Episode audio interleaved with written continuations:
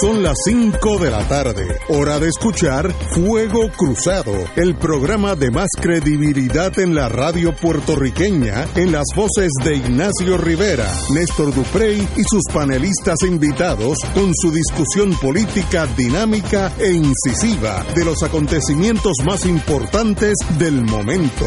Fuego Cruzado comienza ahora.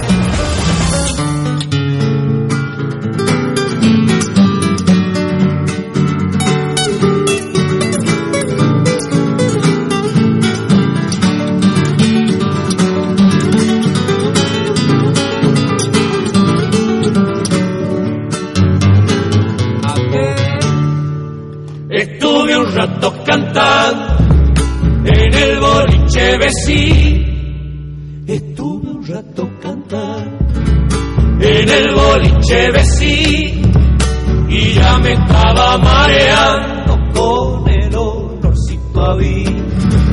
Y ya me estaba mareando con el olorcito a vino.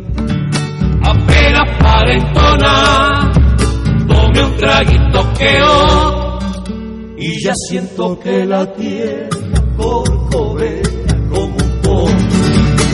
ya siento que la tierra corcovea como un polvo. Como que me voy, como que me ve. Me voy a caer si no me sostén. Como que me voy, como que me ve.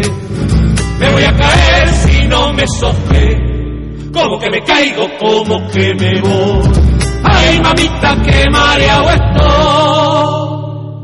Amigos y amigas, empezamos hoy con música de la cordillera, como dicen los argentinos, cordillerana. Ellos no dicen la Y porque como son italianos, con cor- cordillerana.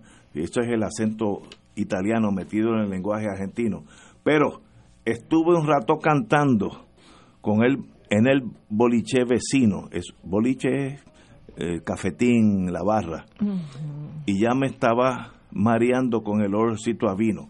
Eso me ha pasado a mí varias veces en la vida, pero no en la cordillera argentina, que si voy para allá me pasaría allá. Y, y de verdad que la música cordillerana argentina, chilena, es una belleza de música folclórica, para mí de las mejores del mundo. Y hoy venía para acá oyendo a los cordilleranos, y de verdad que el que no se sienta latino oyendo algo por el estilo es que pues no es de aquí. Porque yo no importa lo que yo piense en el estado personal oigo esa música y me, me, me toca el corazón. Con eso lo digo todo. Mira Con- si la esquizofrenia tuya es grande, que entonces ahora eso mézclalo con la estadidad. Sí, sí, sí, sí. No, no, no es fácil no no yo Ahora trata de yo- juntar eso no, no, con la estadidad. O sea, tu corazón está en la patria grande. No, no, no, pero- Tú eres pero- parte de pero- los 600 millones de latinoamericanos. Pero- 600 que millones. hay. 600 Wow. millones de pero pero latinoamericanos. es que mira yo tengo una ventaja no tienes Wilma, tú eres una, escapatoria. Wilma, tú eres una persona noble.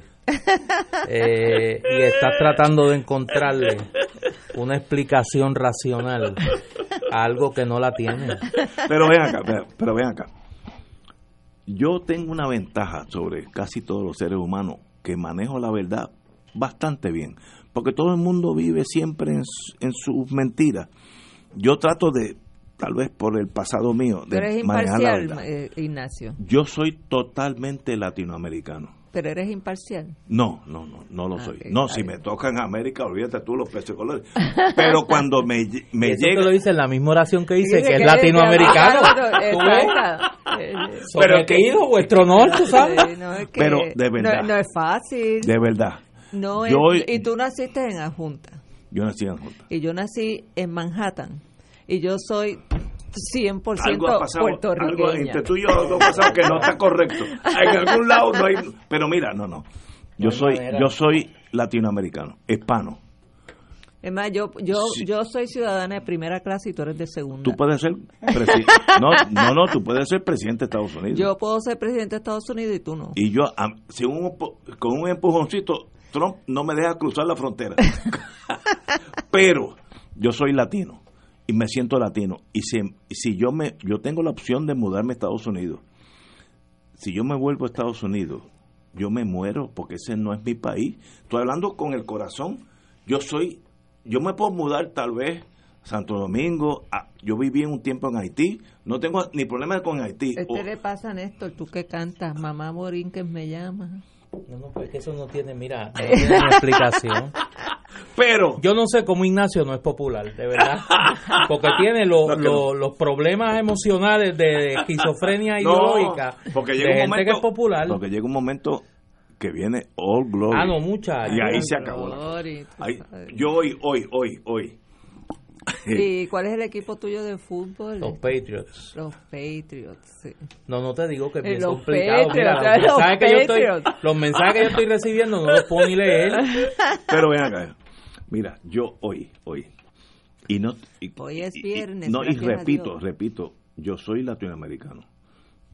Yo puedo- Latinoamericano, caribeño, Caribeño, puertorriqueño y, y ciudadano americano. y ciudadano americano.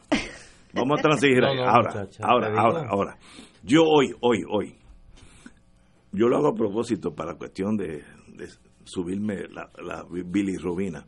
Llegué a la, a, la, a la Guardia Costanera a las 8 menos 7. A las 8 ellos suben la bandera americana marchando en formación Ahí está. todos los días. y to- tú te emocionas.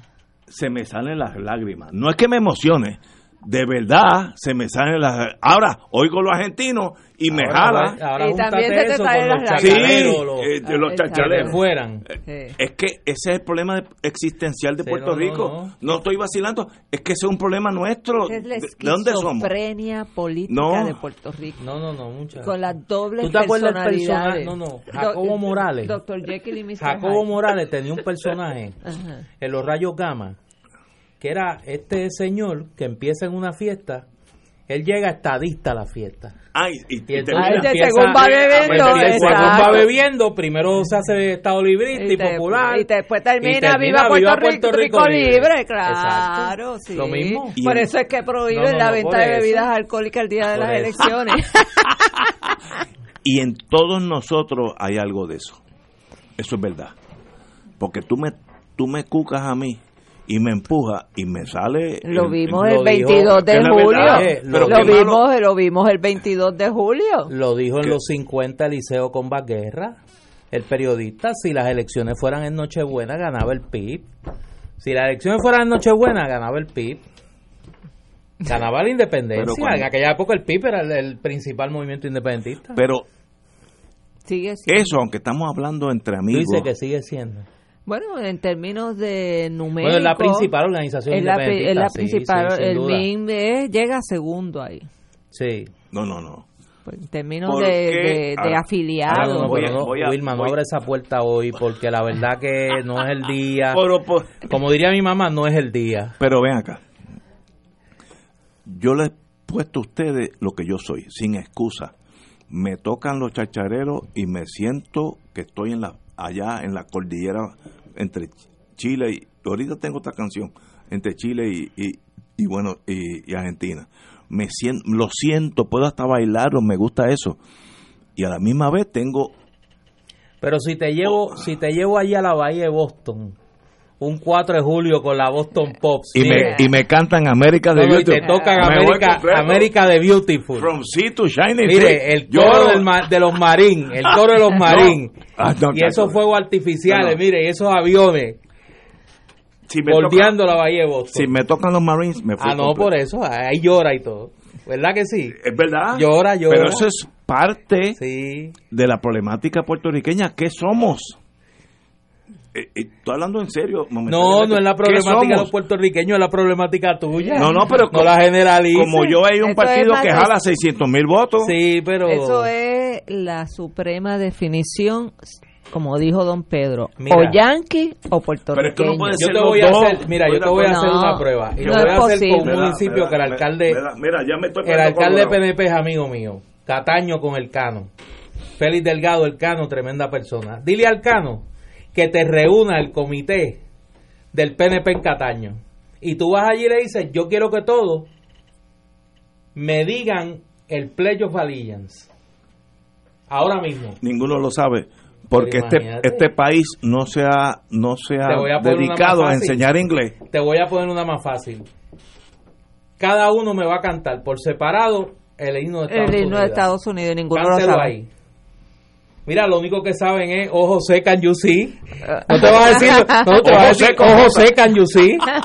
Bendito. Pero, pero, pero, ok, ahora viene el choque de la realidad. ¿Y por qué ese partido sacan tantos votos? Porque ven la relación con Estados es- Unidos como una relación de es un conveniencia. partido clientelista bien, que lo que hace es que reparte el bacalao, y- que da y los qué contratos. ¿Y qué opción este, nosotros, los humanos que estamos aquí, que cogemos la guagua, tenemos? ¿Eso o la muerte? ¿Sabes? No, chico. El ser humano No, transigue. No, no, no, no. no estoy diciendo que es bueno o malo. Ignacio, No, no, pero- en el mundo existen 193 No, países sí, sí. independientes y existen más que no están en Naciones pero, Unidas. pero, pero. Eh, y de los eh, más de 80 países que se hicieron independientes en, en la década de los 60, ni uno solo ha querido regresar a ser eh, colonia. no. Por algo será, ¿verdad? Obviamente, obviamente. Ahora, ahora. ¿Por qué el puertorriqueño quiere seguir unido a Estados Unidos? Si el independentismo en Puerto Rico no examina eso para obtener otra Eh, lo opción, hemos examinado de... porque la opción es bueno, pues de arriba a abajo este y Pues, y tiene sigue- y en la tiene próxima- tiene explicaciones económicas políticas sociológicas psicológicas emocionales. O sea podemos hacer un seminario de una semana de por qué los pero, puertorriqueños pero no si son fuéramos independentistas. independentistas todos, tenemos que averiguar cuál es el fundamento para tornar ese puertorriqueño que es bueno, trabajador, doña Yuya, coge la guagua todos los días, va al trabajo, una persona, puede ser mi mamá o mi hermana. ¿Cómo yo torno a esa señora que diga la independencia es una opción, que ahora mismo no lo es?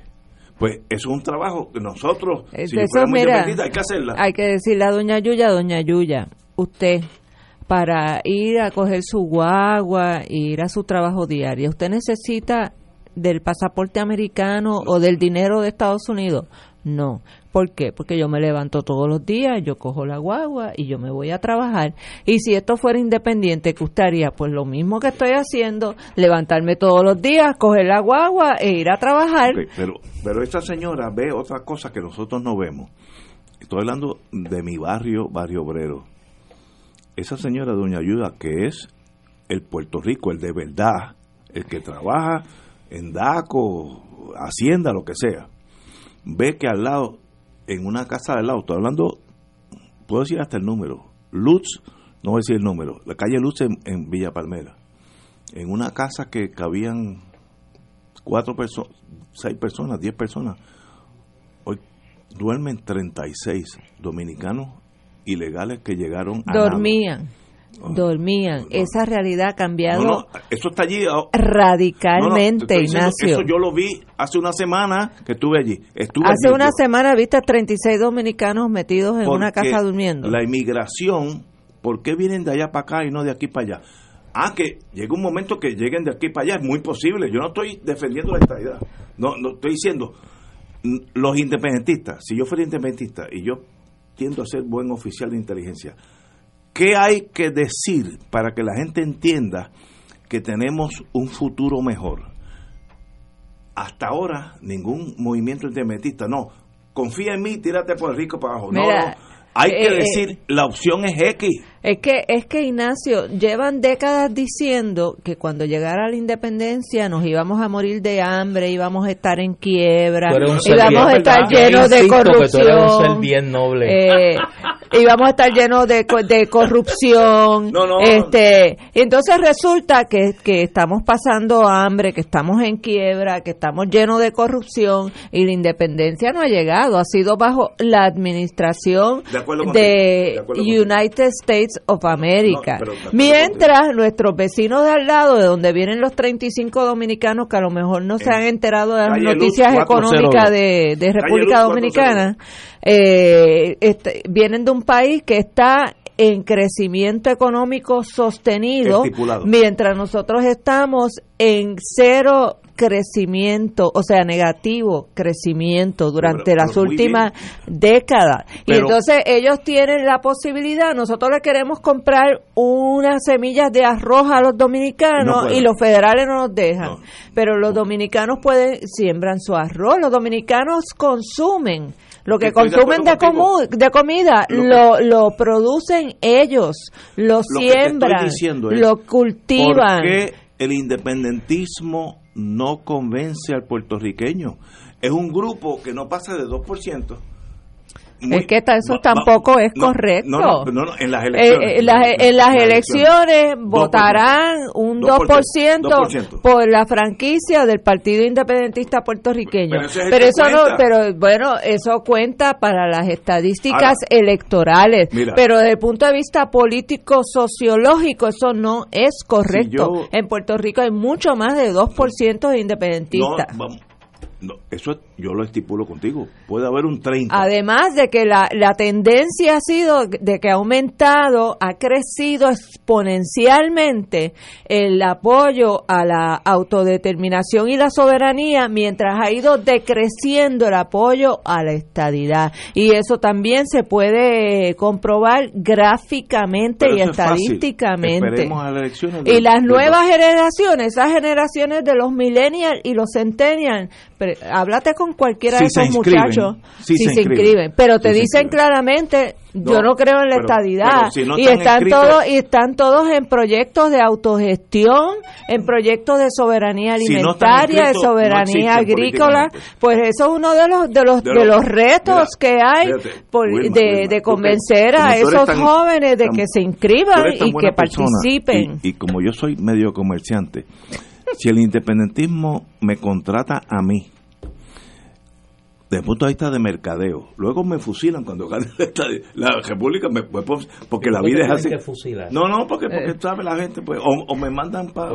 Ya eso no se usa. ¿Por qué no puede ser una república como el montón de países independientes que hay Exacto. Totalmente de acuerdo contigo. Sí. Pero mira, capitalista? el independentismo tiene un problema de mercadeo.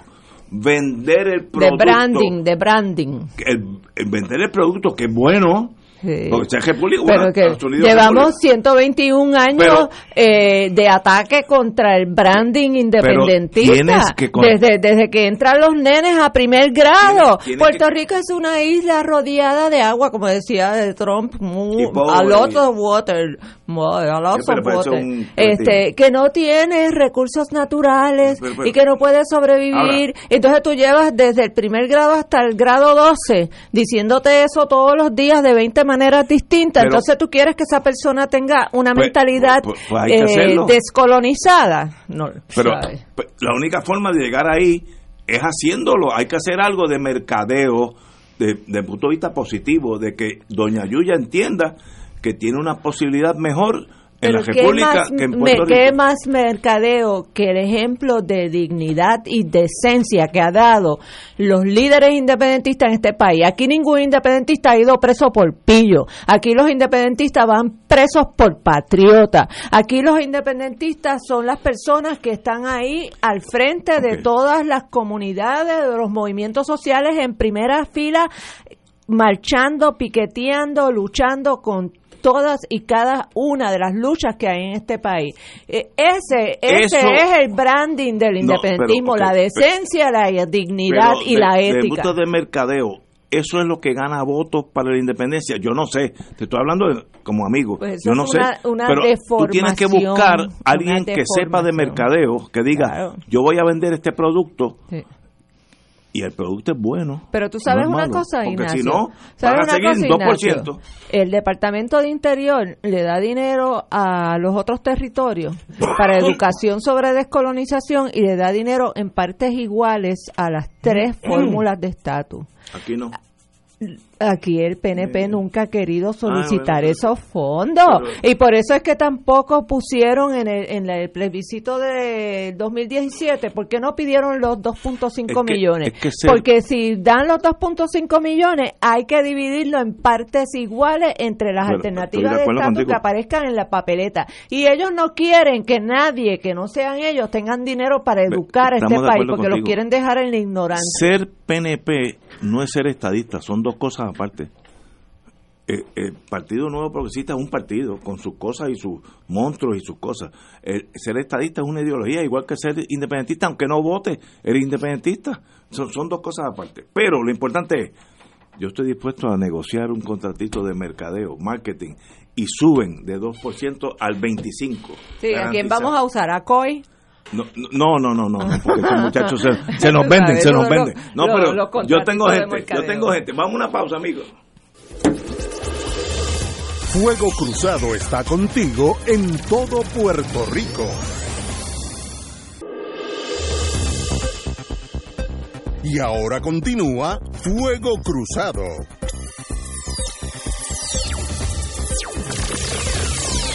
Regresamos, amigos y amigas, Fuego Cruzado. Hoy comienza un nuevo capítulo en dos áreas.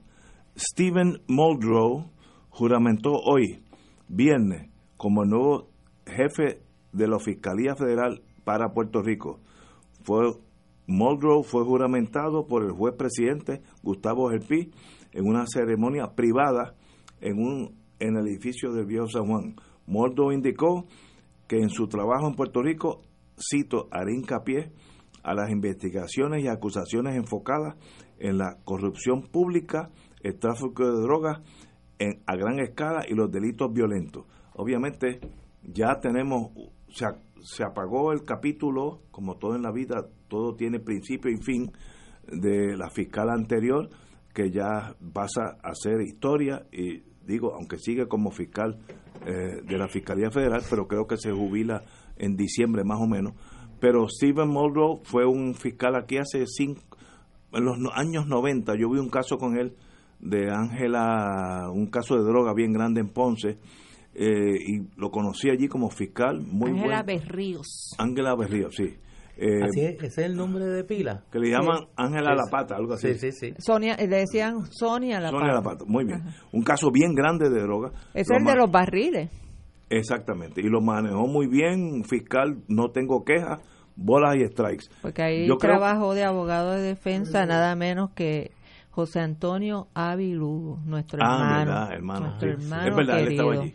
Y Peter Berkowitz también. Sí, eh, un caso bien grande de drogas en aquellos tiempos, hoy en día hay casos hasta más grandes, pero en aquellos tiempos era grandísimo.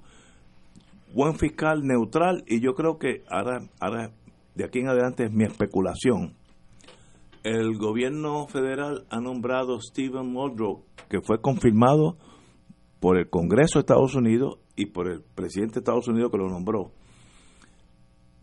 porque quieren alguien que no esté teñido de la política local. Eso es mi especulación. me puedo equivocar, pero esa es mi, mi especulación. En otras palabras, no hay confianza del Department of Justice, Departamento de Justicia Federal, en torno a tener fiscales que aquí hay fiscales y fiscales femeninas que pueden hacer ese trabajo, pero de primera clase. Pero como son puertorriqueños, queremos a alguien de afuera que administre la colonia.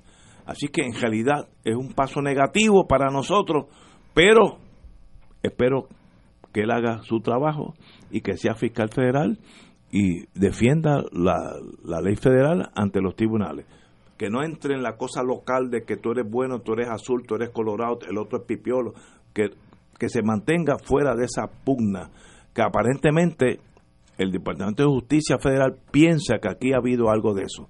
Esa es mi especulación. Wilma. Pues aquí leyendo de Noticel sobre las prioridades del nuevo jefe de Fiscalía Federal en Puerto Rico, me, me llama la atención porque cuando lo citan a él, él hace hincapié, dice, haré hincapié en las investigaciones y acusaciones enfocadas en la corrupción pública, el tráfico de droga a gran escala y los delitos violentos. Eh, no sé si ese es el orden de prioridades para él también, ¿verdad? Pero obviamente lo primero que menciona es la corrupción. Sin embargo, los objetivos estratégicos establecidos por el Departamento de Justicia, aquí hay una lista de cinco y nuevamente no sabemos si es que ese es el orden de prioridad para el Departamento de Justicia, no necesariamente para Moldo, que empezó con la corrupción, pero el número uno es mejorar la seguridad nacional. Dos, contrarrestar la amenaza del terrorismo. Tres, asegurar las fronteras y mejorar la aplicación y adjudicación de inmigración. Cuatro, reducir el crimen violento y mejorar, y mejorar la integridad pública. Y cinco, cinco, promover el Estado de Derecho, la integridad y el buen, y el buen gobierno. Ahí esto, estamos. eh, esto es eh, Nuevo capítulo. el listadito de el Departamento de Justicia de los Estados Unidos. Yo lo que pienso es que en todos los países del mundo pues tienen que obviamente tener personas que velen por el cumplimiento de las leyes. Eh, a mí esa famosa frase de que esto es un país de ley y orden, eh, por lo general te, generalmente es muy invocada por aquellas personas que entienden que el decir que uno quiere tener un país de ley y orden eh, es equivalente a vamos entonces a violar los derechos civiles. Eh, por ejemplo la gente que piensa que para eh, proteger la seguridad nacional todo se vale. Ya ya conocemos la cultura de Estados Unidos en ese tema. Conocemos eh, cómo en, en- a principios del siglo XX eh, pasaron las leyes antianarquistas eh, y metieron preso a un sinnúmero de personas por el mero hecho de publicar folletos eh, en contra de la participación de la Primera Guerra Mundial. Sabemos cómo el, después entonces siguieron con la persecución contra los comunistas eh, y que metieron a personas 10 y 20 años de cárcel por su afiliación al Partido Comunista. El Partido Comunista estuvo pre- eh, proscrito en los Estados Unidos. Eh, hoy en día... Hasta que fue positivo en la Segunda Guerra Mundial. Exacto, Esta- hasta que se hicieron aliados en la Segunda Guerra Mundial, pero entonces después que cuando empezó la Guerra Fría, pues entonces empezó toda la persecución eh, del macartismo que destruyó tantas vidas, ¿verdad? Porque esa época fue una, como la llama eh, una gran escritora norteamericana, Lillian Hellman, eh, eh, Scoundrel Times, épocas de canalla.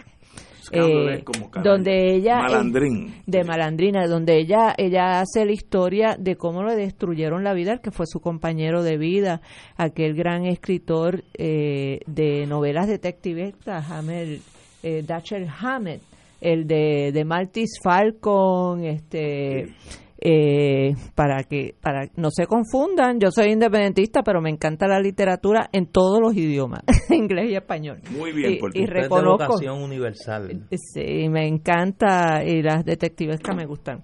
Este, y entonces pues cuando uno cuando te, te hablan a mí como abogada constitucionalista, cuando me, me sacan la palabrita de seguridad nacional eh, y la lucha contra el terrorismo, pues se me prenden todas las bombillas porque eh, hemos visto los abusos que se han cometido. Aquí la gente, por ejemplo, los estadistas, tomen nota, tomen nota. Aquí Estados Unidos prohibió, prohibió al Partido Comunista, que después lo tuvieron que legalizar cuando se hicieron aliados, socios de la Unión Soviética en la Segunda Guerra Mundial. Estados Unidos censuraba las cartas que llegaban a Estados Unidos durante la Segunda Guerra Mundial y la Primera Guerra Mundial. La censura ha existido en Estados Unidos. Este, sí. eh, Estados Unidos, eh, ah, además de, de todo eso, pues sabemos todo lo que pasó dentro del contexto de la guerra del Medio Orien- de Oriente, aquel, aquella cosa horrorosa de Abu Ghraib, de las torturas, de las personas que fueron este encarceladas en después del 9-11 y entonces todo se desató la locura total donde había un secretario de justicia que justificaba mediante memorando el uso de las torturas en la en era. no, es uno que tenía un apellido como chino, no era. Yo creía que era un. ah, bueno. Sí. Pero era Eh, un malandrín. Eh, Sí, y entonces, eh, eh, por eso me preocupa cuando veo que en la lista de prioridades del Departamento de Justicia empiezan con seguridad nacional y después la lucha contra el terrorismo, y, y en último, en quinto lugar, el promover el Estado de Derecho, la integridad y el buen gobierno. El Estado de Derecho debería ser la prioridad número uno de un Departamento de Justicia, no debería ser la quinta. Pero nuevamente no sé si eso fue el, el redactor de Noticiel el que lo puso en ese orden o si eso lo tomó de algún documento oficial del Departamento de Justicia. Tenemos que ir a una pausa y regresamos con el doctor Néstor Dupré. Esto es Fuego Cruzado por Radio Paz 810 AM. Y ahora continúa Fuego Cruzado. Regresamos amigos y amigas. Gracias a todos los amigos. Yo tengo algunos amigos que son tan y tan de derecha que me preocupan. Ustedes estarían cuando los entierren van a ser en el Valle de los Caídos. Ustedes no tienen espacio en el mundo liberal de nada. Porque pero tengan cuidado con el Valle de los Caídos porque Sí, que lo van a sacar al- al guía espiritual de ellos lo van a sacar Sí, de allí, a pero Franco. en Puerto Rico hay una gente que y somos estadistas, pero suave la estadidad no es matar al enemigo. Y Es me que no. sorprende, me sorprende que me, me asustan, vamos Mira, a yo ponerlo no, así. yo no quiero abonar en eso Pero- porque me va a dar dolor de cabeza y hoy es viernes. Pero es que aquí hay una gente que me están que mandando tras el manto de la llamada estadidad, lo que son son representativos de la típica mentalidad reaccionaria latinoamericana, autoritaria que ellos tanto critican, son lo más cercano a ser antiamericanos, De lo más de contrario acuerdo contigo. a los valores que dieron vida a esa nación y como decía Abraham Lincoln, los mejores ángeles de la naturaleza norteamericana no tienen nada que ver con el fascismo ni tienen nada que ver con ese esa mentalidad fascistoide y, y reaccionaria de mucha de esta gente. Es lo más antiamericano que hay aquí, esa mentalidad reaccionaria y ultraderechista. totalmente de acuerdo contigo, Néstor. Sí, Estamos- pero dicho eso, porque si no me da este Sí, estrés. Y que piensan que Lacey Elio es comunista. Sí, no, no. De Moscú, ¿sabes? No, ese, ese es un problema es que hay una aquí. locura, locura social, pero Pero hab- hablando del fiscal federal, Muldrow, Stephen me Muldrow, parece interesante y estaba lo estaba comentándolo en la pausa con particularmente con Ignacio en ese resquicio de, raci- de, de raciocinio que tiene cuando hablamos del tema federal. Sí, no, yo sé. Eh, yo no recuerdo un fiscal federal que haya llegado a Puerto Rico y cuando establezca su, su programa de trabajo, su orden de prioridades, colocara por encima de la lucha contra el trasiego de drogas y los crímenes violentos, que es normalmente de, de- de los últimos años para acá, a medida que ha aumentado la jurisdicción federal sobre eh, los casos criminales en Puerto Rico, normalmente esa era la prioridad. Yo, yo recuerdo por lo menos a Abel García, recuerdo eh, el caso de Guillermo Gil. Este es el primero que yo veo que llega y dice, la primera prioridad mía son los casos de, De corrupción, corrupción. de corrupción pública, Corrupción pública. de corrupción pública. Y luego de eso, los casos de trasiego de drogas. Eso Eso es importante. Es un cambio de visión y podría explicarnos por qué no se han dado los arrestos. el Joker. el ¿Por qué Joker. el Joker no ha jugado? El Joker de los federales, no el de la película, porque ese empezó el miércoles o ayer. Eh, y hay que ver qué va a pasar en estos días y el cambio de talante que puede haber en esa Fiscalía Federal con la salida de Rosemilia Rodríguez y de Stephen Mulder. Quería puntualizar eso porque me parece que es importante y repito, puedo estar equivocado, pero me parece que es la primera vez en mucho tiempo que, que un fiscal federal, por lo menos en mi, en mi, en mi vida, eh, eh, en- desde que tengo uso de razón, el fiscal federal establezca que los casos de corrupción pública van por encima de la lucha contra el narcotráfico y los crímenes violentos. La agenda que comparte del Departamento de Justicia, yo creo que es la agenda del Departamento a nivel de Estados Unidos y que es la misma desde el 2001 para acá, desde septiembre 11, la lucha contra el terrorismo y, y el y, y- y el tratar de evitar que Estados Unidos pase por una experiencia como esa es la prioridad, no solo del Departamento Y la de Justicia. inmigración. Y la Eh, inmigración. Es la prioridad de todo el gobierno federal y en el caso ahora de la inmigración por por el, Trump. por el, el tenor programático ¿no? de la administración de la administración Trump. Pero hay una noticia que quería traerla porque me parece que es importante y es de un tema que hemos discutido en este programa bastante, le hemos dado eh, Oye, eh, un acceso. paréntesis antes que cambies de, de canal.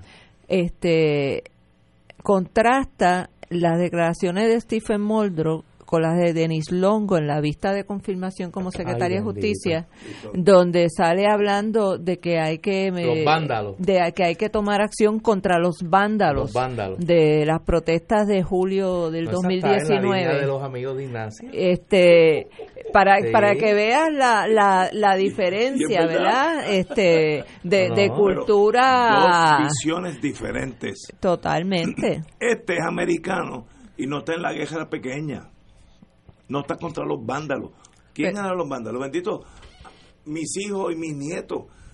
De verdad, Estados Unidos estaba en peligro de los vándalos. No, pero es que en la locura local eso se torna el enemigo. y los vándalos son los que pintan graffiti en las paredes que esto lo- eh, que nosotros los residentes y comerciantes del viejo San Juan no tuvimos ningún problema con los grafitis, es más, hubo comerciantes que les puso paneles de, pare- Sí. de, de madera a la gente para que escribieran todo lo que quisieran. Y pasaron, pasó la actividad y entre el municipio y los residentes y los comerciantes Se- vayan por el viejo San Juan, Pero- está todo pero- limpio y ordenado. Este, y entonces vi- viene esta mujer que viene de la Fiscalía Federal eh, a ser secretaria de Justicia y lo pri- y pone como prioridad entre, ¿verdad? Porque tiene que ser bien importante para ella el, el, el, las- Comunismo. el ir detrás de los No, supuestos básicamente Eso fue lo único que le Van- faltó. sí, por el- decir. los pelú, los pelús esos sucios, este chancleteros, lo único que le faltó decir. Pero eso demuestra, No es verdad. Eh, eso le da más fuerza al, al Departamento de Justicia. Quiere decir, Trump, decir, yo quiero a alguien allí que no sea de allí. Eso es muy bueno. Que mira, si hubiera venido de Alaska, mejor. Mientras menos, que no sepa de dónde queda Ponce. Porque así no tiene el, el veneno local de vándalos y comunistas y pipiolos. Y, Y por cierto, hoy bajo la decisión de la jueza en el caso de los estudiantes que declaró no a, no a lugar la moción de desestimación, Ay, este, así que ese juicio contra siete estudiantes va a seguir Continúa. su curso. Bueno, antes que todo, antes de ir a la pausa, hoy también el juez Gustavo Gelpi, amigo y un muy muy buen juez federal, informó que designó de nuevo a la magistrado Camil Vélez Ribé a un tercer término como magistrada federal.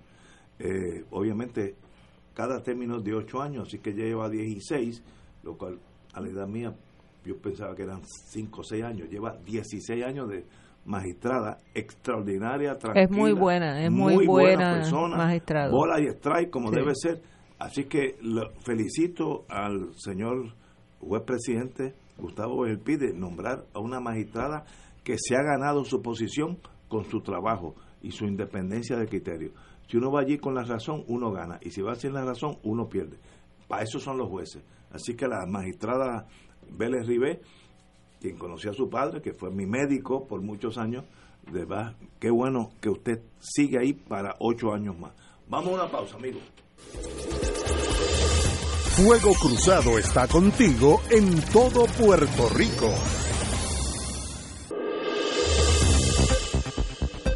Y ahora continúa Fuego Cruzado. Amigos, amigas, los amigos de derecha extrema, conocidos con mi corazón y mi amistad como la falange, amistosamente, cálmense, es viernes. Váyanse para sus casas si no es que están allá, o si están en un, en un cafetín, darse un palito porque ustedes piensan que la estadía la vamos a declarar aquí entre nosotros cuatro hoy. Suave, suave, tranquilo. Uno puede pensar como uno quiera y si somos todos hermanos, no es cuestión de matar al enemigo. Y me sorprende que... hay Que me están matando a matar. no, no, pero, no, varias, no, no, pero varias veces, oye, los mis amigos, yo no. Mira, yo no tengo problema que tú seas presidente de la República, porque yo sé que estoy en buenas manos, pero es que hay gente que no tiene esa capacidad y lo que quieren es, eh, bueno, la falange española. Mira, Néstor, al- vamos a... al 2019 en San Juan, Puerto Rico. Eh, la gobernadora anunció hoy que está firmando una orden ejecutiva para crear un comité que asesoraría a la Junta de Planificación en la confección de los mapas de calificación de suelos de Puerto Rico, que sabemos ha sido un proceso bastante escabroso, lleno de controversias y de señalamientos por parte de grupos eh, defensores del ambiente e inclusive los gremios profesionales que han señalado graves deficiencias en el proceso por parte de la Junta de Planificación. La creación de este comité, que tendría 90 días para rendir un informe a la gobernadora, se dio a conocer hoy, primero en una vista ejecutiva, en una vista pública, perdón, en la Cámara de Representantes, en la Comisión de Desarrollo Económico y Planificación, donde estuvo el asesor legal de la Junta, Héctor Morales.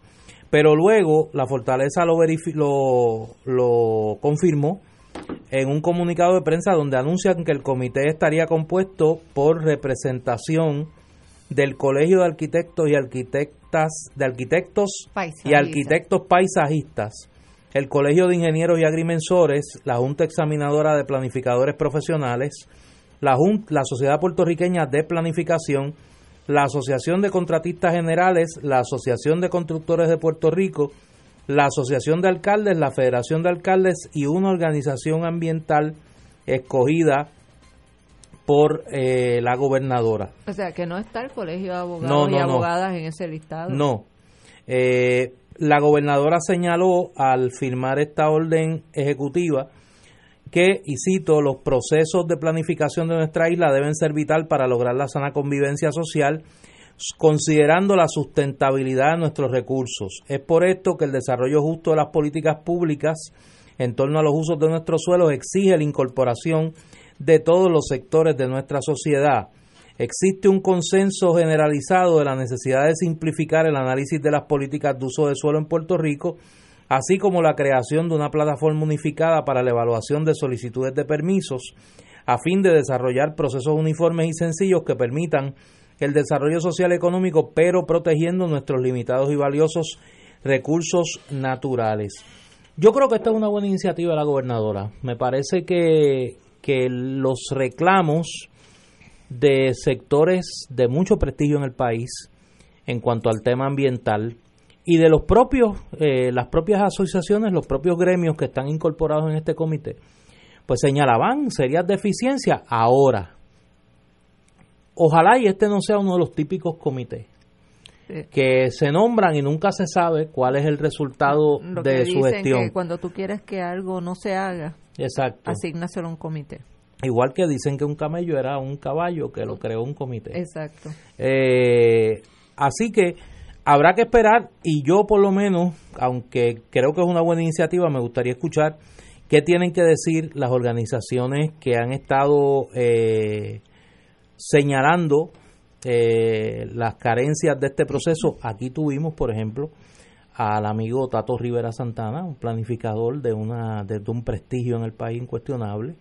Tuvimos al, a Ferdi Llovera del Fideicomiso de Conservación, que también hicieron unos planteamientos, inclusive abrieron una página web para que la gente se expresara y verificara cuál era la reclasificación de los suelos de su interés, ¿no? Y me parece que es una oportunidad para hacer las cosas bien, eh, dejando atrás los intereses contratológicos eh, que habían involucrado.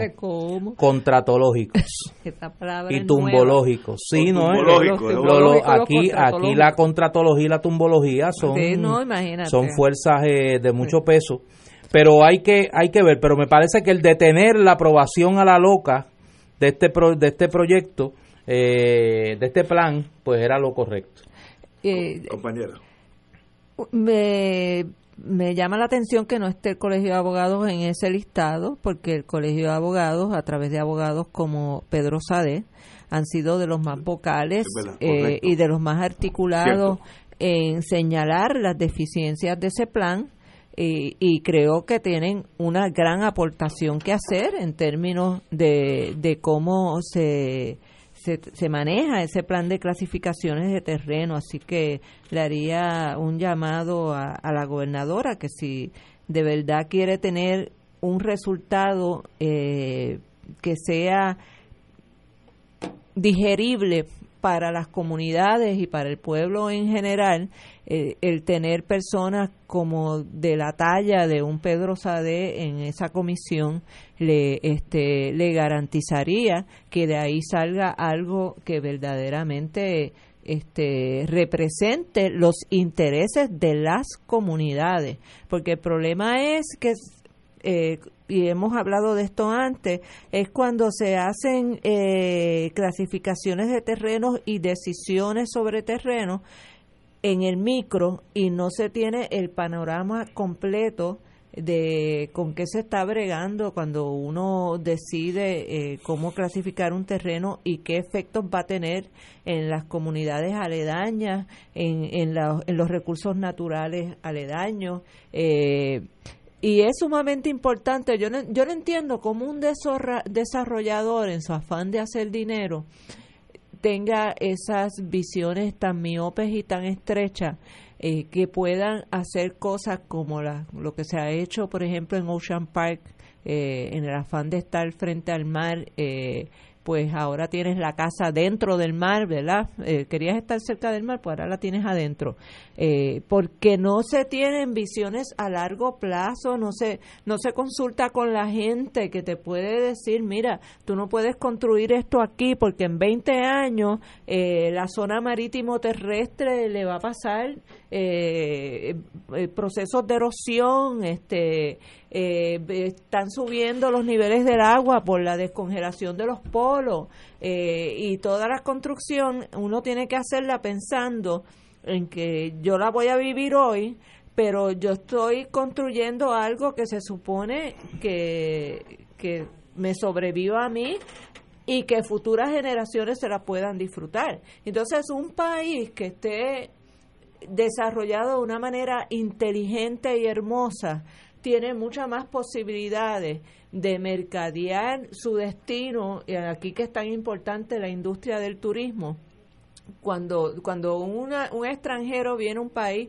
y ve el cuidado que se ha tenido con la naturaleza y cómo se preservan las áreas verdes, cómo se protege la zona costera, eh, eh, el impacto es tan positivo que se, que se multiplica, porque entonces la persona regresa a su país y dice, mira, yo estuve en Puerto Rico y allí tienen, es, como cuando una de mis hijas fue a, a Medellín en Colombia y ella conoce de esto porque ella trabaja con, con gerencia de proyectos comunitarios y me dice, mira, esa gente en Medellín están adelante en términos de planificación urbana. Y esto fue una ciudad que hace 20 años atrás era eh, eh, víctima de un Pablo Escobar que le metía un bombazo en cada esquina cada vez que se le antojaba la gana de matar a alguien. Eh, y sin embargo, esa comunidad pudo sobreponerse a esa, a esa fama tan terrible que tenía Medellín y hoy en día es uno de los atractivos turísticos más importantes de América Latina por su belleza en la planificación urbana. Eh, lo mismo pasa, por ejemplo, cuando uno va a Brasil. Tanto que aquí la gente habla, a ah, esas repúblicas latinoamericanas, ese tercer mundo. Mire, caballero, montese en un avión y vaya visítela y déjese estar hablando y repitiendo como el papagayo. Eh, la, la, ciudad de Río de Janeiro es una de las ciudades más hermosas, con una de las planificaciones más hermosas que existen en el mundo. y, una de las cosas que hicieron fue que no construir encima de la zona marítimo terrestre, dejaron esa, esa, esa playa de Ipanema tan famosa que jamás y nunca compara con las, las playas del Caribe, porque eso es mar Atlántico frío este y fuerte. Eh, pero pero dejaron la playa limpia. Planificaron eh, mucho más una, que una avenida preciosa que, que, da al mar. Que da al mar, que en vez de brea tiene unos mosaicos que, por ejemplo, si tú te montas en uno de los balcones de uno de los hoteles al frente, ves al rey Neptuno en la avenida. Eh, y, y eso es tener visión de futuro. Y eso es lo, lo, lo menos que nosotros deberíamos exigirle a, los, a la Junta de Planificación y a los que tienen en sus manos las decisiones del desarrollo eh, de, los terrenos, de la zona urbana, de la costera, de, de, Puerto Rico completo. La, la Junta en los años 50 cometió un error imperdonable y casi irremediable, que es que hizo la carretera detrás de los edificios que son los que dan al mar. Por tanto, esa trayectoria de Isla Verde, tú no puedes ver el mar porque hay edificios a tu izquierda. Si y a va- tu derecha. y a tu derecha. Es un error. ¿Y por qué nosotros fuimos tan limitados? No, no pudimos ver otros lugares donde se hubiera hecho eso mismo, el edificio en vez de 100 metros a la derecha en vez de a la izquierda, pues tú tendrías, tendrías ese, ese Atlántico nor, eh, mediano, que es el nuestro, que es bello, una playa preciosa, y los edificios al lado. No, pusimos los edificios que los marullos literalmente entran por la ventana. Un error incalculable de Lo que pasa en Rincón. eh, Que eh, se han llevado ya se han varios- llevado en, en Playa Córcega, que era un sitio precioso que nosotros acampábamos ahí con nuestros niños. Eh, Y no, no importa la fuerza del ser humano, la naturaleza tiene más fuerza. Si tú pones un edificio que los marullos le dan dando todos los días, a la larga lo tumba. Eso Eso es la vida es así, la gotita. la gotita en, en- en una piedra. Y, y nosotros, y esa junta, tantos planificadores que hay ahí con tantos diplomas, ¿qué han hecho por Puerto Rico? ¿O es cuestión que el, edif- el edificio voy a hacer 1.200 empleados este, en lo que hago esta cosa, luego lo vendo? Eso es más importante que lo que estás haciendo. ¿Por qué los brasileros fueron más inteligentes que nosotros?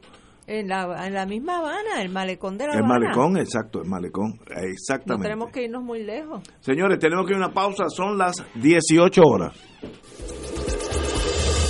Fuego Cruzado está contigo en todo Puerto Rico.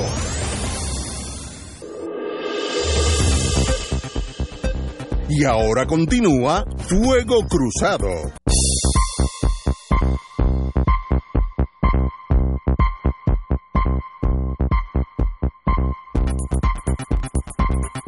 Regresamos, Boys and Girls de Fuego Cruzado. Wilma, usted tiene información sobre nuestra producción de electricidad, energía eléctrica y qué va a pasar con nosotros. Bueno, aquí hay un excelente artículo de Noticel eh, sobre el cambio de la ruta de la privatización de las plantas generatrices de la Autoridad de Energía Eléctrica, donde están informando que ya no se van a vender. Ustedes saben Eso salió ayer, sí. eh, Ustedes saben que esas plantas generatrices, pues, son a las que le han echado la culpa de los apagones en las últimas eh, semanas, que ha habido apagones constantes, eh, donde en, en parte ha sido y en, en gran parte las unidades de ecoeléctrica de la privatizadora. Entonces, eh, todo el tiempo pues se hablaba de que se iban a vender las plantas eh, generatrices de energía y además, pues entonces la distribución y la generación de electricidad, etcétera. Pues ahora eh, eh, ya no quieren las plantas generatrices. ¿Por qué? Porque requieren una inversión en mantenimiento eh, considerable. Así que estamos viendo eh, la misma movida de, que, de lo que pasó con el sistema de salud aquí, donde se le deja el hueso al, gobierno y al patrimonio del pueblo de Puerto Rico y entonces las privatizadoras se quedan con, con la carne. Eh, y eso es básicamente lo que está sucediendo con la con los planes de privatización de la de la Autoridad de Energía Eléctrica. Y hemos visto hemos vivido como las partes la- lo- los pedazos que están privatizados como los de Ecoeléctrica han fallado eh, reiteradamente repetidamente eh, dándole al- en la cara a los apologistas de que, de que la privatización es la cura de todos los males para todos los, los servicios que se le dan al pueblo de Puerto Rico.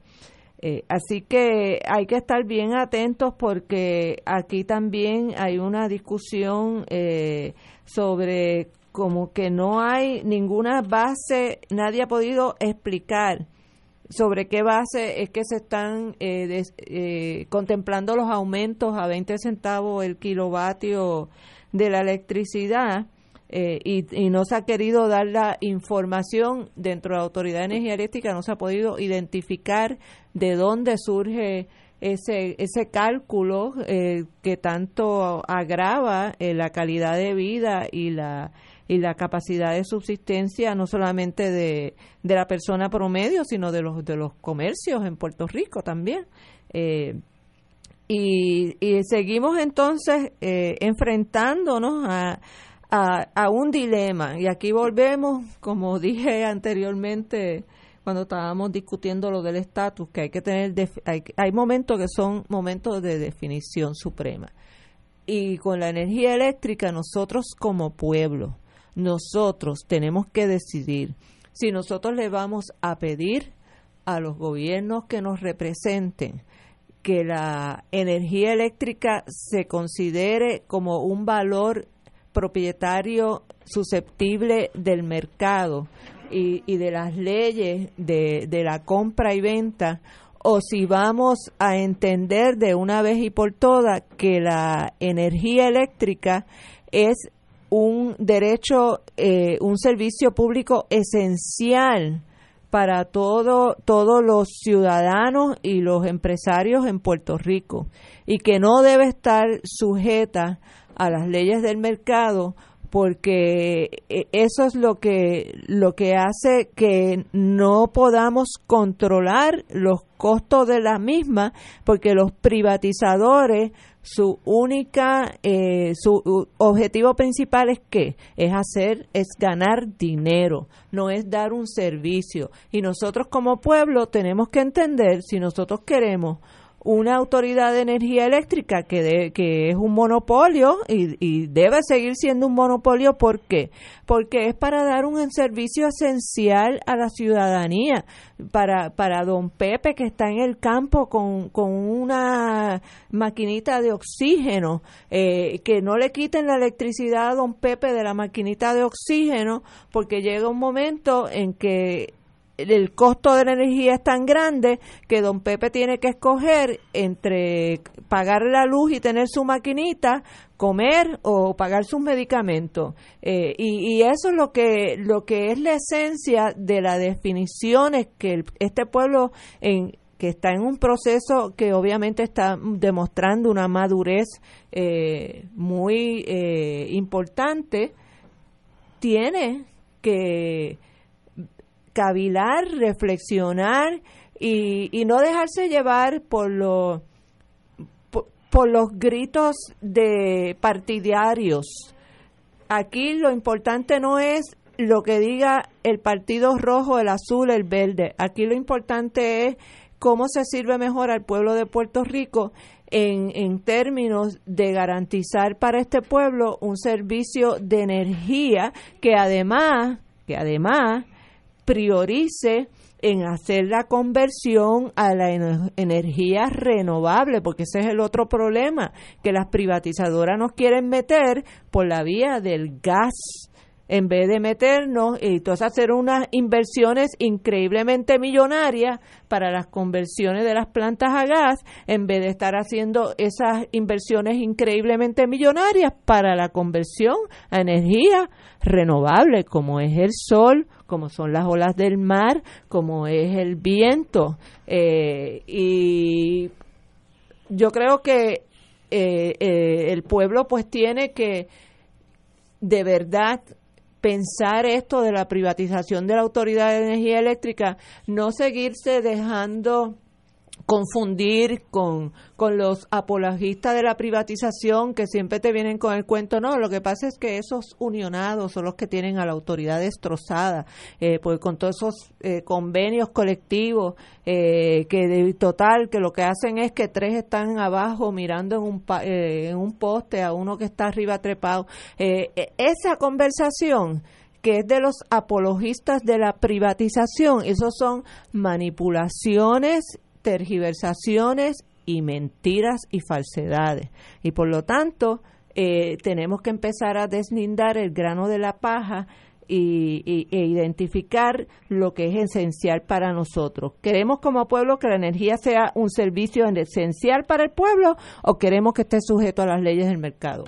Tenemos que ir a una pausa y regresamos con el compañero Néstor Duplay.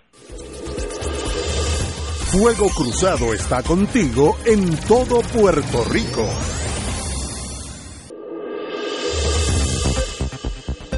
Y ahora continúa Fuego Cruzado. Amigas, nos quedamos, amigos y amigas, nos quedamos en la privatización Dash, venta Dash, el dueño, dueño del estado de nuestra fuente, antes era fuente fluviales, ahora es eléctrica ¿Qué opción tenemos, compañero, don Néstor? Mira, uno de los retos que vamos a tener cuando cierre este capítulo de la historia política de Puerto Rico y podamos comenzar a, reconstruir al país de verdad, es el futuro de la Autoridad de Energía Eléctrica. Yo creo que esas expresiones de Larry Seidhammer son el primer aviso del fracaso de la privatización de la Autoridad de Energía Eléctrica. Ya vamos por eh, la creación de alianzas público-privadas. Una alianza público-privada es lo que tenemos ahora, donde se le, se le vendió, se le alquiló eh, unos espacios de generación de energía a empresas privadas, las mismas que han fallado en estos días y que han provocado unos apagones en el país que el Estado no ha podido evitar porque aquí se tomó una decisión estratégica en el 2014 durante el gobierno de Alejandro García Padilla que se continuó en el gobierno de Ricardo Rosselló de no proveer dinero para la renovación de la infraestructura de la Autoridad de Energía Eléctrica. Aquí se, se prefirió contratar a Lisa Donahue y a Alex Parnell, pagarle millones y millones de dólares en descuido de la infraestructura de la Autoridad de Energía Eléctrica. Y eso es antes de María. No se le puede echar la culpa a María. Los, 50 millones de las donas y se pudieron haber utilizado para por eso el descalabro de la infraestructura de la, de la Autoridad de Energía Eléctrica comenzó antes de María. María lo agravó. A eso usted tiene que sumarle la incompetencia de la actual dirección de la Autoridad de Energía Eléctrica. Y claro, la desidia del gobierno de Ricardo Rosselló que quería precisamente que se deteriorara la infraestructura. ¿Por qué?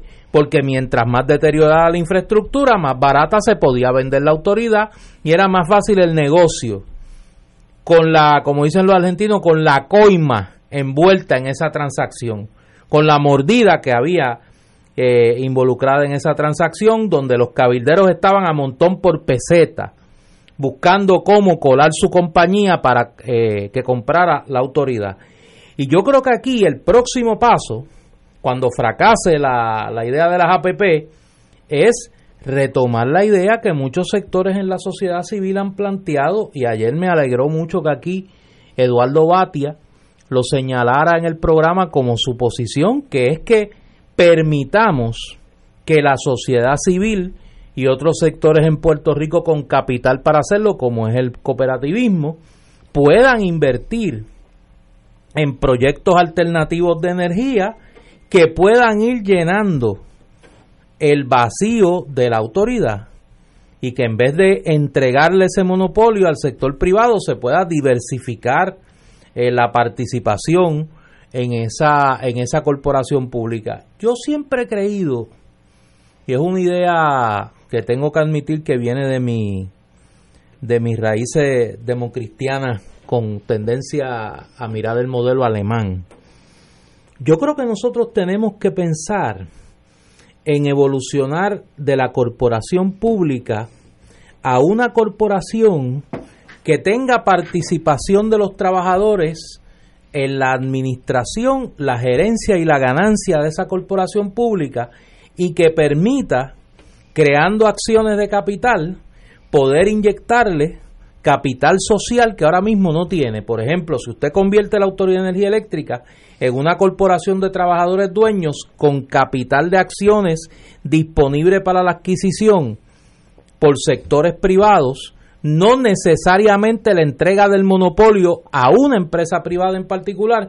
Usted puede inyectarle capital a la Autoridad de Energía Eléctrica, que es la gran necesidad que tiene en este momento, para poder renovar su infraestructura. Y convertiría al país verdaderamente, no al gobierno, al país, en el dueño de la corporación.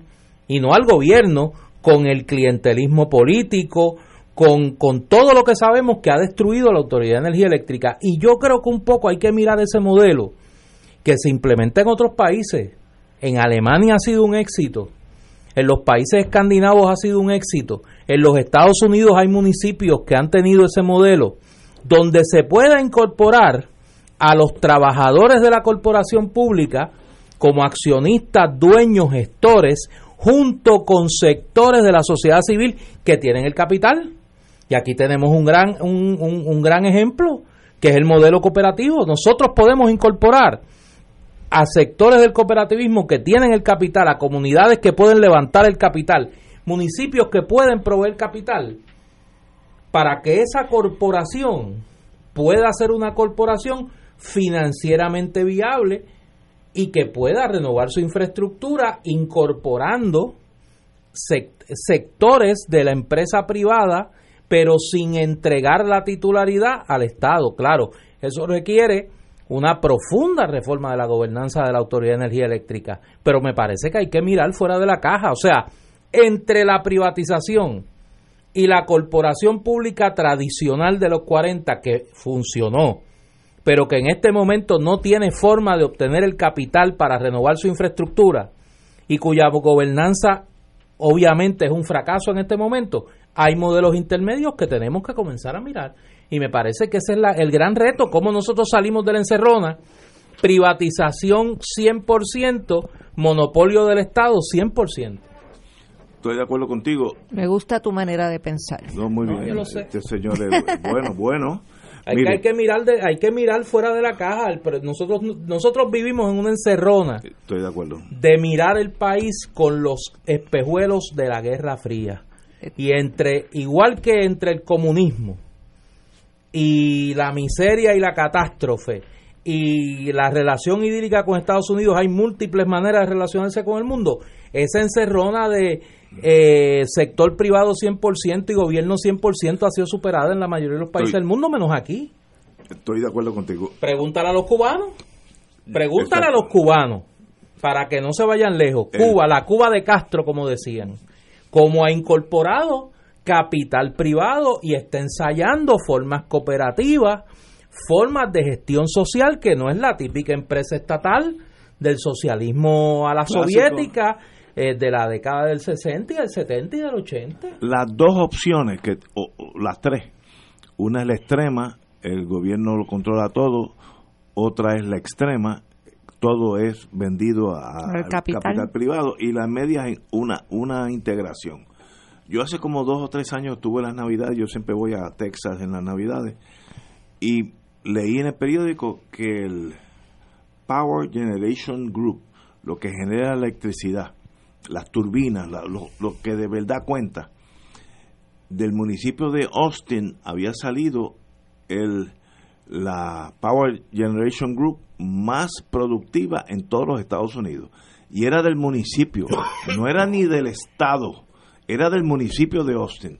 Y yo allí me, me llevé una sorpresa porque como yo estoy acostumbrado a que o es del Estado o es privada, el municipio de Austin tiene, tenía hace dos o tres años el, el, proceso de producir electricidad para su municipio, que es Austin, la ciudad de Austin, más barato y más productivo de todos los Estados Unidos. Por tanto, eso me prueba que el Estado, en este caso municipio, como, como somos tan pequeños, pues vamos a ser el Estado, sí puede estar a cargo de generar electricidad para todo el país y puede ser una lumbrera en torno a la productividad. Se puede ganar los muchos las compañías privadas que hay en Estados Unidos, Florida Power, Con Edison, etcétera, etcétera. Eso es un extremo que yo lo viví en Austin, Texas. Así que eso es posible. La otra extremo de la falange es el gobierno no sirve para nada, vamos a vender esto al que dé más dinero y allá a ellos. Y ellos pues producen electricidad y cobran lo que sea. Ese es el otro extremo. Yo conciliatorio al fin, y además que después de una amistad con ustedes dejan algo de, algo se te pega, algo, algo. tal vez la verdad está en el medio. Vamos a hacer las dos cosas. Ahora, la solución no es si le vendemos esto a Con Edison o al General Electric mi alma mater, pues ya todo está solucionado. Eso no es necesariamente verdad. Puede ser un fracaso. ¿Te acuerdas cuando la telefónica era la que vendía los teléfonos en Puerto Rico y el gobierno tuvo que hacer, ¿cómo se llama aquella? Ay, la, compañía del gobierno era autoridad de comunicaciones para llegar a los sitios donde la telefonía no quería llegar porque era muy caro. Pues señores, podemos nosotros tener un sistema de producción de electricidad competente. Sí, ahora no podemos juzgarlo bajo la Guerra Fría de Colorado y Azul. No, porque Eso- si no, que mira, eliminarlo. para que no se asuste la gente y digan, este loco está hablando de, de, de Suecia y de esos países europeos, en Minnesota, no, puede, no, no hay un estado más americano que Minnesota. América. Por eso, en Minnesota hay una cooperativa que se llama el Southern Minnesota Energy Cooperative. 12 empresas cooperativas que se unieron para generar y distribuir la energía del sur del estado de Minnesota. Y son ahora mismo el principal proveedor de energía del estado. Y es como si Una aquí, cooperativa. como si aquí se hicieran las, las microredes, por ejemplo, ya en Adjunta, pues hay una microred ahí de energía solar.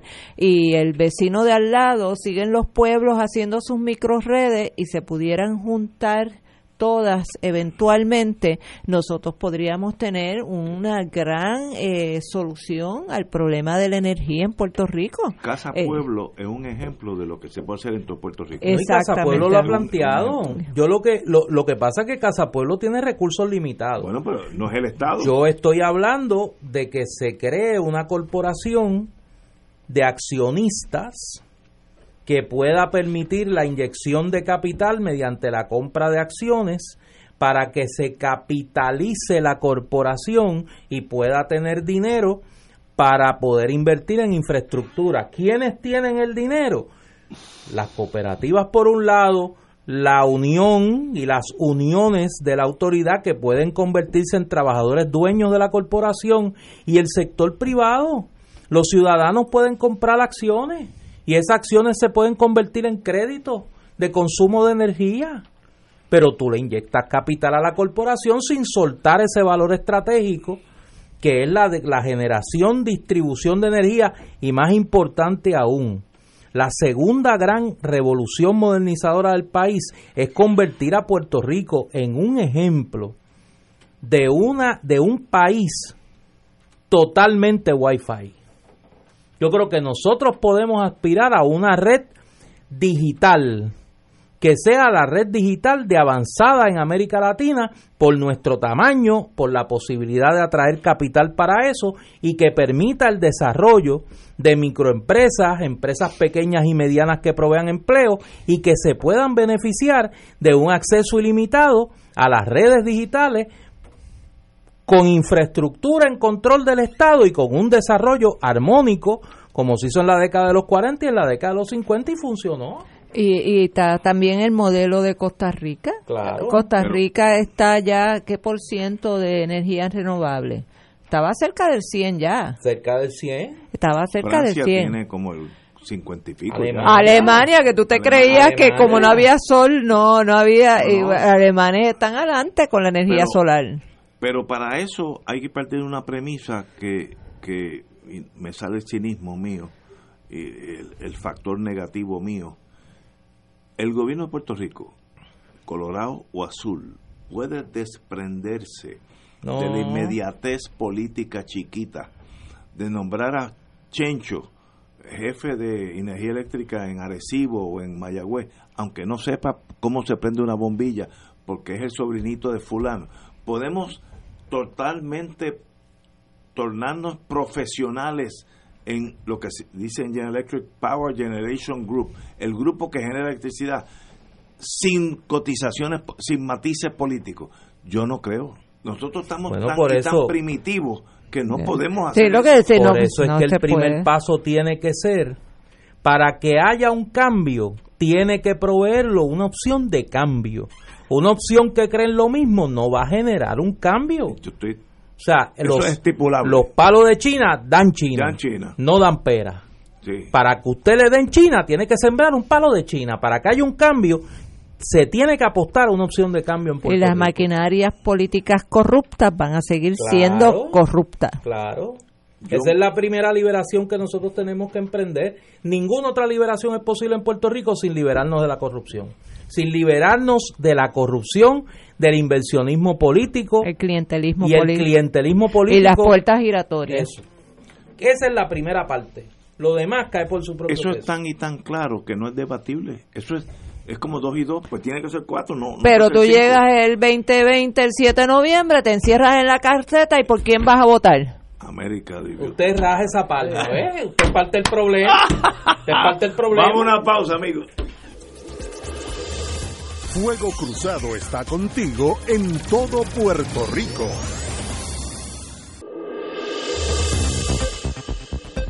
Y ahora continúa Fuego Cruzado.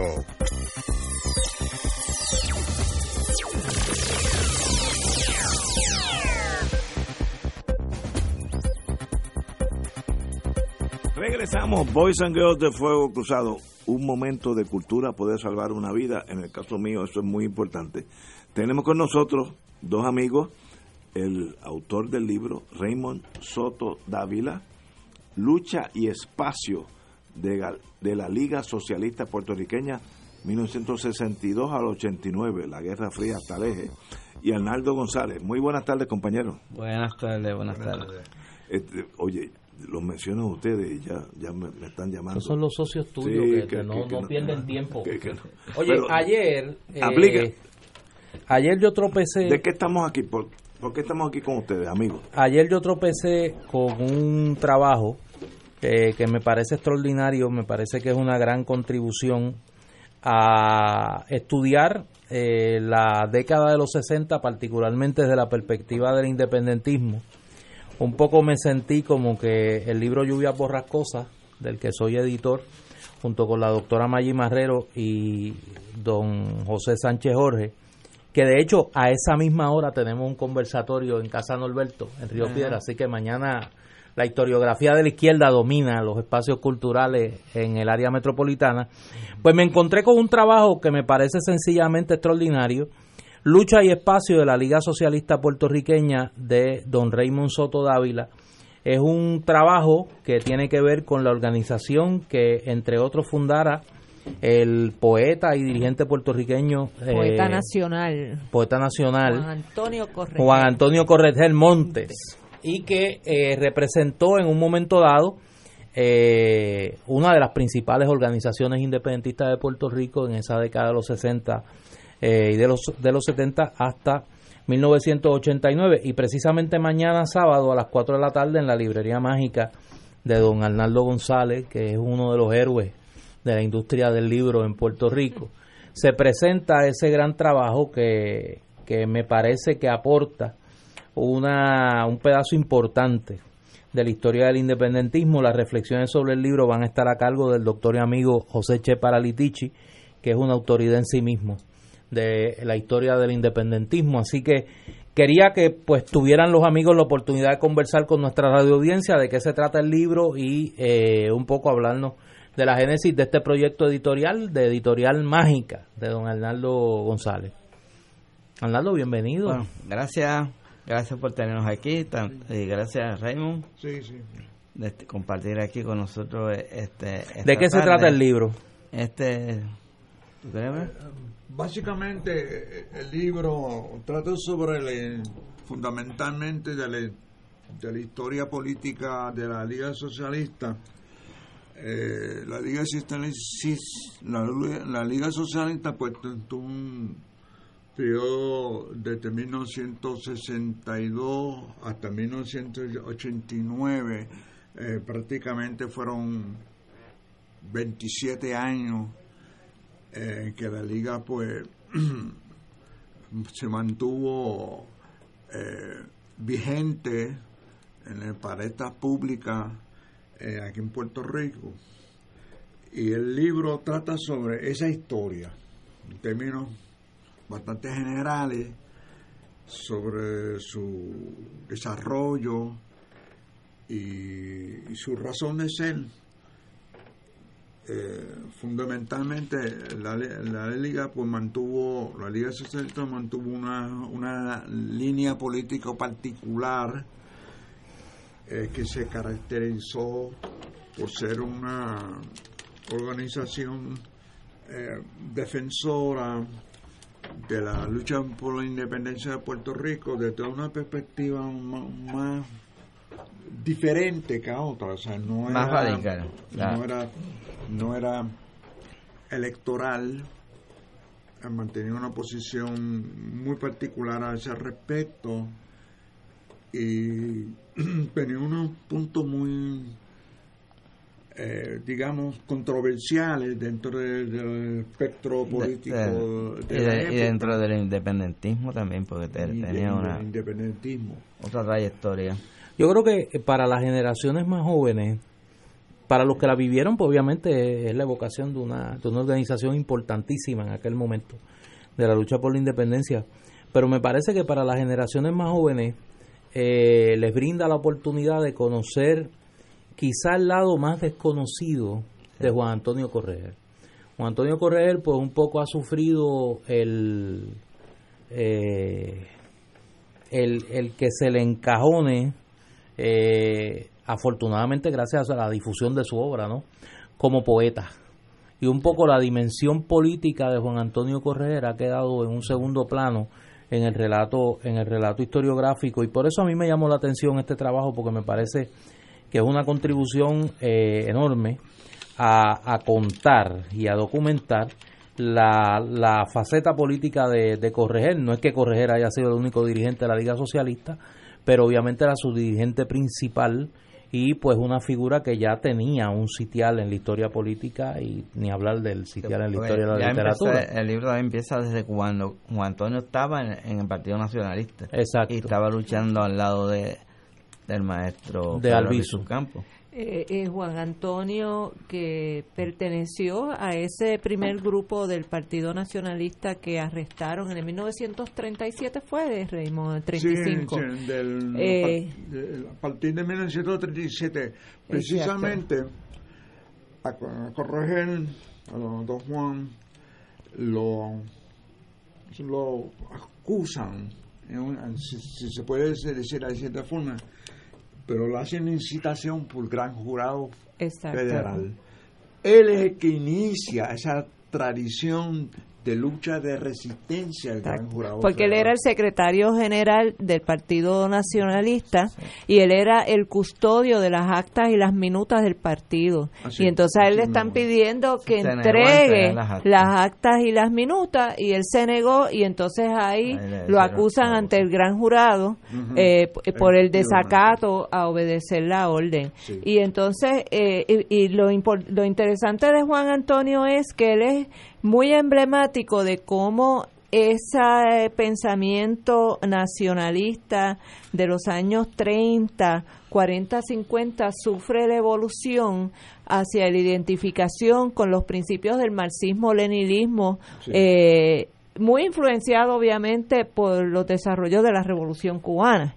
Este, y Juan Antonio eh, es de esos nacionalistas que yo puedo decir también que, por ejemplo, Oscar Collazo también pasó por esa transformación, que no dejaron de ser nacionalistas pero se identificaron con los principios del socialismo.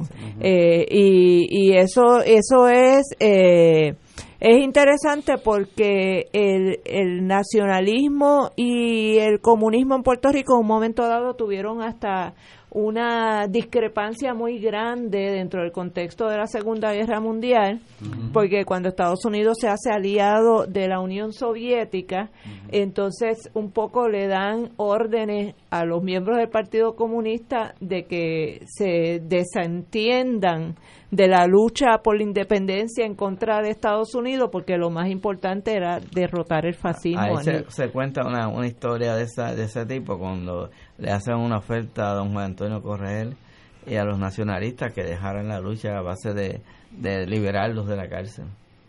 Se cuenta esa historia también en ese libro. Sí. Así que eh, estoy loca por leerlo.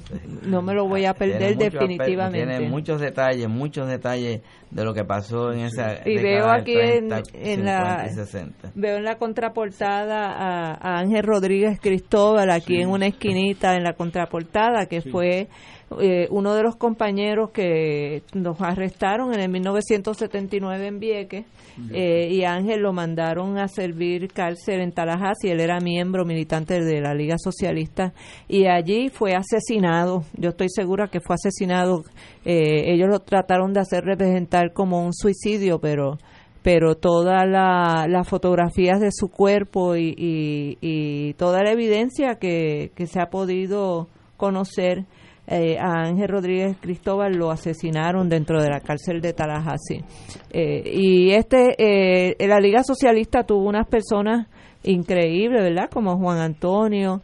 Eh, Clemente Soto Vélez llegó a ser miembro de la Liga Socialista. Yo creo que él no, después de que salió el Partido Nacionalista, no, no, no se convirtió en militante, aunque la amistad entre Clemente y Juan Antonio. Clemente Soto Vélez. Clemente Soto Vélez.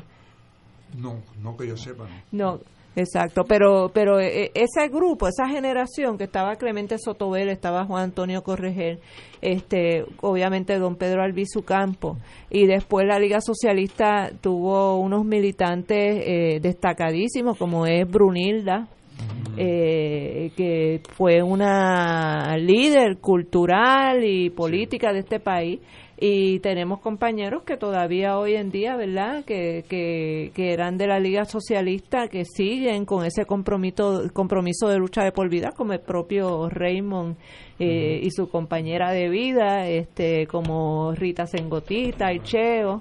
Eh, y, y todos estos compañeros que son seres humanos extraordinarios y son un valor para esta patria. Pues la cita es mañana a las 4 de la tarde en Librería Mágica en la avenida Ponce de León. Se presenta el libro Lucha y Espacios de la Liga Socialista Puertorriqueña 1962 a 1989 de Raymond Soto Dávila. Don Arnaldo, Gracias. don Raymond, muchas gracias a Un ustedes. privilegio tenerlos mucho aquí, amigo. éxito, mucho éxito mañana y repito, a los que le interesa ese lado de la lucha por la independencia de la Puerto otra- Rico, La otra cara de la historia. la otra cara de la historia, pues tienen un, me parece un libro extraordinario eh, para, como dice la promoción de la actividad del sábado, concept, aclarar conceptos como clandestinidad, lucha armada y otros cómo fueron y cómo son en la historia de liberación de los pueblos y de Puerto Rico. Mucho éxito Amigo, mañana a ambos y gracias por haber aceptado a- la invitación. Bienvenidos a, a Fuego Cruzado. Vamos a una pausa, amigos. Fuego Cruzado está contigo en todo Puerto Rico.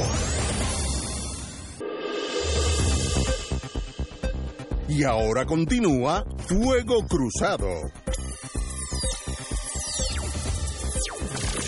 Amigos y amigas, ayer salió la noticia tarde en la tarde, pero ahora es la noticia en el mundo político de la más importante, que el compañero, el doctor Benier, dijo que sencillamente no va a la candidatura, lo cual limita entonces, no limita, pero elimina a uno de los candidatos con más potencial en el Partido Popular y hoy en día tenemos, después de ese anuncio, tenemos al compañero Batia, que estuvo aquí ayer y estuvo muy bien, eh, también Charlie Delgado de Isabela, eh, Sí, pero ponle ahí como... Zaragoza, Espérate, espérate, espérate, no te desmandes.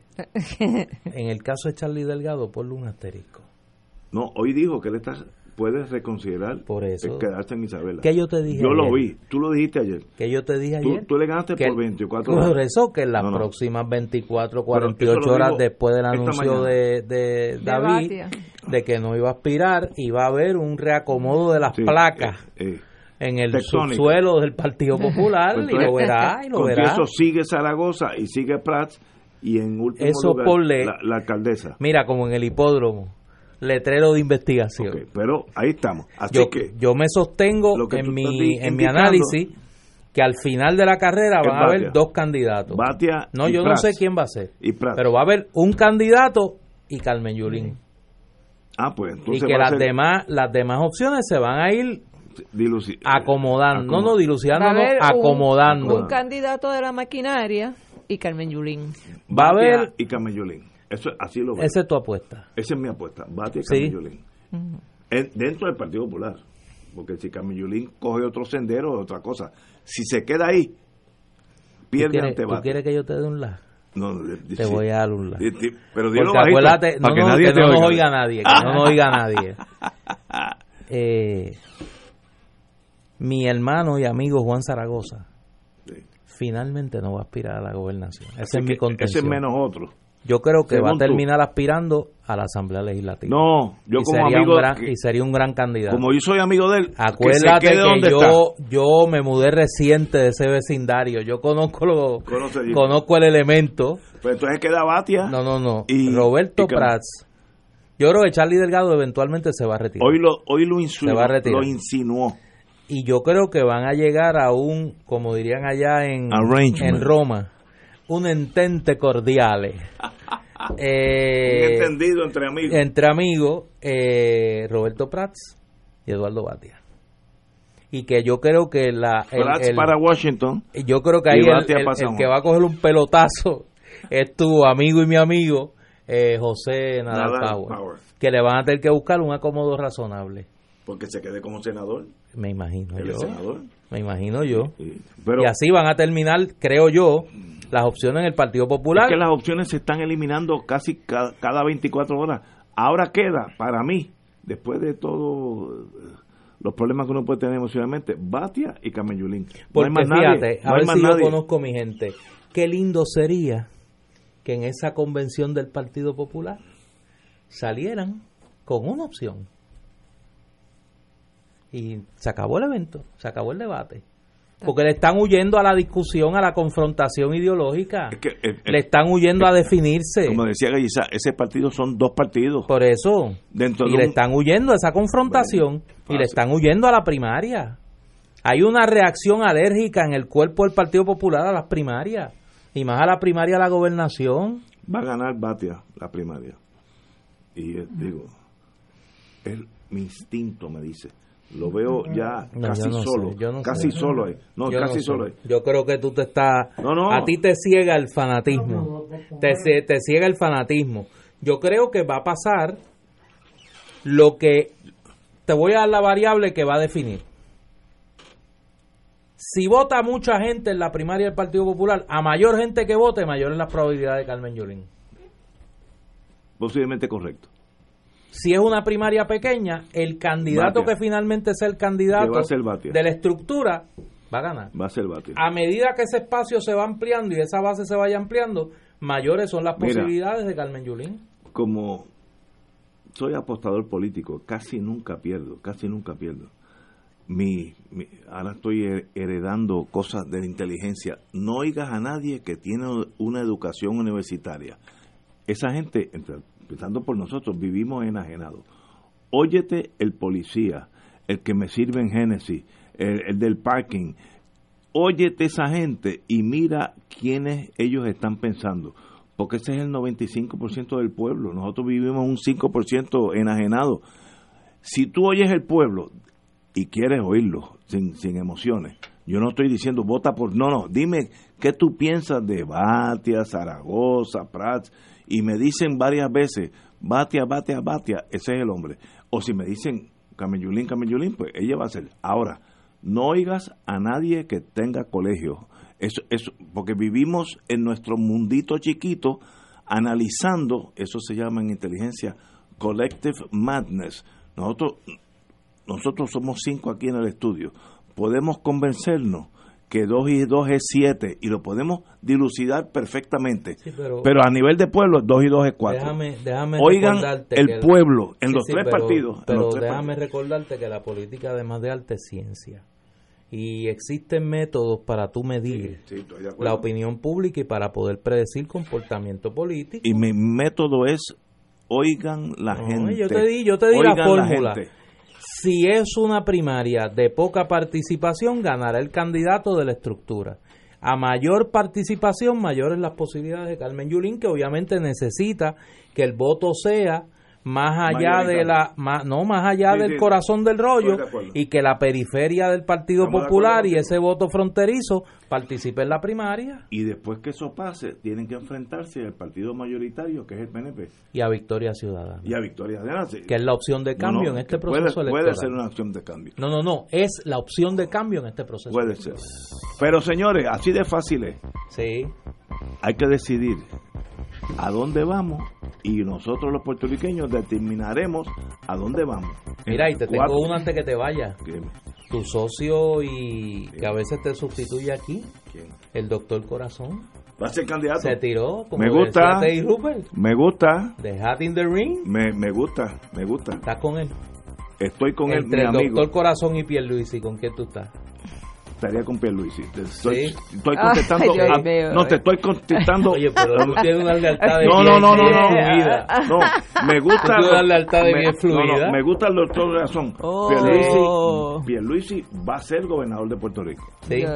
Oye, y si es Yo Pierluisi, es si es. Pierluisi, el doctor Corazón y Diego, Pierluisi. Te queda con Pierluisi, Sí. estoqueado, tú estás Sí, sí, estoqueado ahí. Estoy con. Oye, antes de irnos, mañana fácil sábado a las 4 en Casa Norberto, en Plaza Las Américas, conversamos sobre el libro Lluvias Borrascosas. Allí vamos a estar la doctora Maggi Marrero, José Sánchez, Jorge y este servidor. Y obviamente vamos a estar filmando libros, no solo eh, Lluvias Borrascosas, sino en el caso de la doctora Marrero, su libro Prohibido Cantar, que ya está también como Lluvias Borrascosas en la segunda edición. Y pues obviamente los libros de este servidor están allí, así que la cita es a las 4 en Casa Norberto, en el tercer nivel de Plaza Las Américas. Oye, uno de los problemas que tiene el ser estadista es que uno tiene que combatir una falange Sí, que es pero eso a ti te franquista. quita mucho no, tiempo. no, porque me, me están diciendo que estoy loco, que el hombre es tal. No, no voy a decir.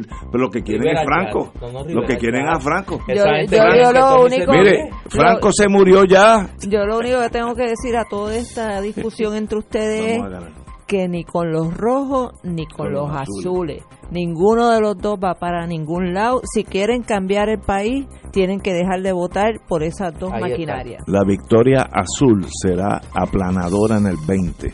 Con ese pensamiento mal, noble. Mira, ahora que lunes, espérate, amigo. espérate, antes que nos vayamos, Willy, no te vayas. Wilma, Wilma. Y a la calle, a la calle. a Wilma, pedir, gracias por estar. No, aquí, no. pero dame hacerle una pregunta. Wilma, Wilma me pone tenso porque cambiaron tiene mucha el, razón. Cambiaron el fiscal federal. Sí, señor. Stephen Mulder. Viene el Joker ahora. Sí, ahora, ya mismo. Sí, 10 días. como en 10 días. Sí, como 10 días. Eso lo pone como para, ven acá, para el descubrimiento, para el 12. Sí, No, para la discusión, El 12. para la discusión del caso en el Tribunal Supremo, Que es el 15. que es el 15. Por no, ahí. el 15 o el 18, el, Es el que es la 15. vista en, por ahí. en el Supremo. Pero llega, llega. Tengan Llega, fe. 10 Se va a días, tú hacer dices. justicia. Sí. Lo importante es, señores, el PNP no es la falange. Tú sabes la Sean cantidad de gente. Mira, tú sabes la cantidad de gente que tú le acabas de arruinar el fin de semana. No. Bueno, uno me acaba de decir, eres estadista, pero comunista. Ese tipo de terapia. Está- está- no, ese es este terapia, necesita terapia. no. Señores, con ese pensamiento noble, nos vamos hasta el lunes.